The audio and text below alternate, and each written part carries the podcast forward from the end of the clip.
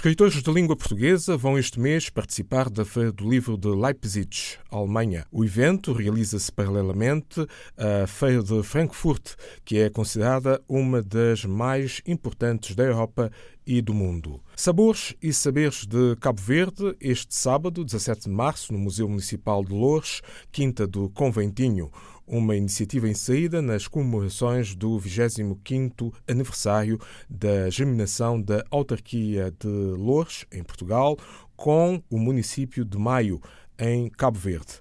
O executivo cabo-verdiano pretende utilizar o Centro Internacional de Negócios para incentivar a exportação de produtos nacionais. Recentemente, Ana Barber, presidente da Cabo Verde Trade Invest, e Alexandre Monteiro, ministro do Comércio, prestaram esclarecimentos públicos sobre esta matéria, como reporta Nélio dos Santos, jornalista da delegação da RTP. O governo criou o Centro Internacional de Negócios com o objetivo de permitir a fixação em Cabo Verde de empresas exportadoras que queiram beneficiar de vantagens aduaneiras como o AGOA, o programa dos Estados Unidos da América que visa apoiar a economia dos países africanos. Este centro passa a conceder benefícios fiscais competitivos a diversos setores: indústria, comércio e serviço, made, criando assim uma nova dinâmica para a exportação de bens e serviços made in Cabo Verde. Ana Barber informou ainda que a Cabo Verde Trade Invest está a criar um diretório de empresas e que este ano vai realizar um festival de aguardente e bebidas espirituosas. Na agenda também temos, para este ano, o Festival Internacional de Aguardente e Bebidas Espirituosas de Cabo Verde, como forma de promover o grog Cabo Verde, rum Cabo Verde, ou seja, como forma de promover a produção e elevar o valor do mercado do nosso aguardente. Tudo na perspectiva de o país tirar maior proveito do AGOA. É este o foco, oportunidade, como trabalhá-lo, como conseguirmos, como explorarmos esta sinergia que nos é dada do momento. Minhas senhoras e meus senhores, este encontro visa reforçar relações do mercado com os Estados Unidos da América. Através do AGOA, cerca de 6.400 produtos podem ser exportados para os Estados Unidos, sem pagamento de direitos de importação. As oportunidades oferecidas pelo AGOA só resultarão se formos capazes de produzir e colocar esses produtos no mercado norte-americano. Por mais que haja boa vontade, de nada vale se não for criado esse ambiente também altamente competitivo. O workshop sobre a exportação para o mercado norte-americano foi organizado pela Cabo Verde Trade Invest em parceria com a Embaixada dos Estados Unidos da América. Centro Internacional de Negócios em Cabo Verde para incentivar a exportação de produtos nacionais. A empresa de eletricidade de Moçambique planeia investir 18 milhões de euros na expansão da rede nos restantes quatro distritos do país.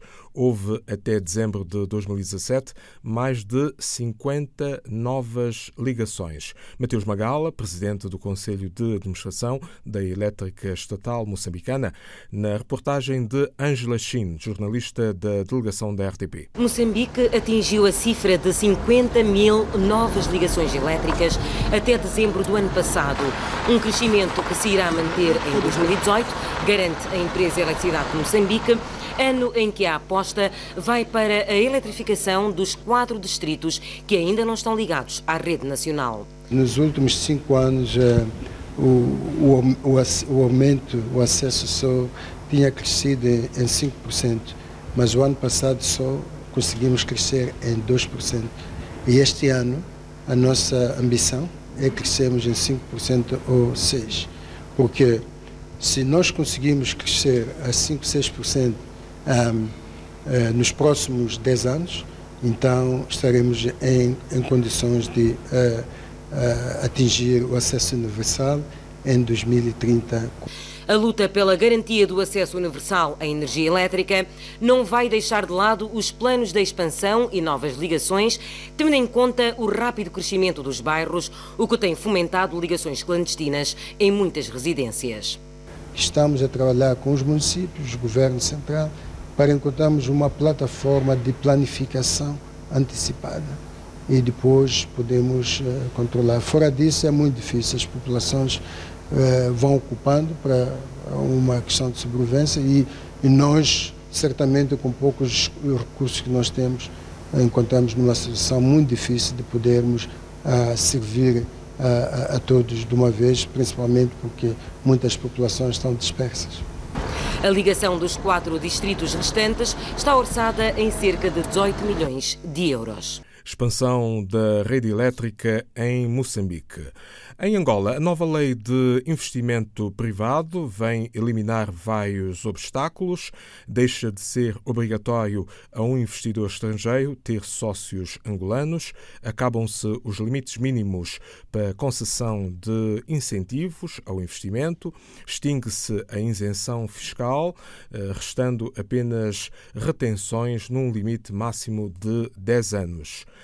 Carlos Rosado de Carvalho, diretor do Semanário Económico Expansão, e Coutinho Duarte, presidente da Associação Empresarial Luso-Angolana, falaram ao jornalista José Manuel Levi, da delegação da RTP. Com a proposta da nova lei do investimento privado, que acaba com a obrigatoriedade de ter um sócio angolano e põe fim aos limites mínimos de investimento para a concessão de incentivos, tanto para nacionais como para estrangeiros, conforme adiantou em primeira mão o Semanário Expansão, abre-se uma nova porta ao investimento privado em Angola. As alterações que foram feitas e que vão no bom sentido podem naturalmente contribuir para o aumento do investimento uh, estrangeiro em Angola. Agora, não tenhamos ilusões. O principal problema de Angola, no momento e de momento, uh, não é a lei do investimento privado. Para o empresário luso-angolano Coutinho Duarte, tratam-se de boas notícias. Até agora eram muitos setores que obrigavam a participação angolana, entre os quais se contavam a hotelaria e turismo, os transportes, a construção civil e as telecomunicações. Eu não tenho muitas dúvidas que o número de empresários que pretendem vir investir em África e Angola sobe de uma forma assustadora. Este é mais um passo decisivo na melhoria do ambiente de negócios em Angola, mas, na opinião do diretor do Expansão, não será o mais importante. O problema está nas divisas, não é? Portanto, quem investe num país que não o seu, o que pretende fazer é depois repatriar os lucros, os dividendos, enfim, e isso não, é, não tem sido possível em, em Angola devido à situação cambial que o país uh, atravessa. Para Coutinho Duarte, há mais de 30 anos a viver e investir em Angola, a nova lei por si só não chega. É preciso avançar com mudanças em diversas áreas, criar infraestruturas, facilitar o acesso às divisas, simplificar a questão dos vistos e, não menos importante, dar confiança aos empresários. É necessário para que que o capital venha, para que o capital invista, para que o capital acredite, é preciso esta confiança. Tudo isto é um longo caminho. São boas notícias para quem quer investir em Angola, mas não chega. Vai ser preciso fazer mais. Desde logo desburocratizar, reduzir a incerteza e facilitar o acesso aos euros e aos dólares. Só assim se vai conseguir abrir a economia angolana ao mercado internacional. O investimento privado em Angola ganha a forma de investimento interno, externo ou misto. A Agência Nacional de Petróleos de São Tomé e Príncipe e o consórcio British Petroleum Cosmos Energy celebraram um contrato de partilha de produção. O bónus de assinatura ultrapassa os 7 milhões de euros pela ANP, Orlando Souza Pontes, e pelo consórcio BP-KE, Jonathan Evans, rubricaram o documento. Jornalista Venceslau Renner, para a delegação da RTP. O consórcio tem oito anos para pesquisar e 20 para desenvolvimento e produção. Santo Meio Príncipe detém 15% em cada um dos blocos. Como resultado de uma promoção sistemática, já conseguimos atrair para a nossa zona económica exclusiva várias companhias, cada uma com a sua dinâmica, isto demonstra que, no contexto da indústria petrolífera mundial, a zona económica exclusiva São Tomé e Príncipe é cada vez mais atrativa e promissora.